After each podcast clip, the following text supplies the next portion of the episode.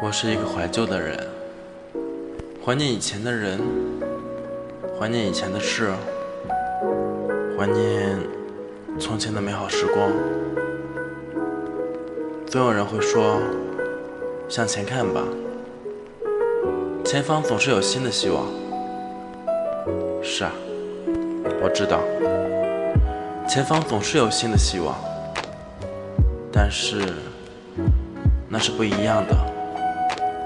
希望之所以称之为希望，是因为感受过、享受过，起码从心底里臆想过。我享受从前的旧时光，享受以前的事，享受以前的人。我在回忆中享受那个曾经的我。这里是冰轩。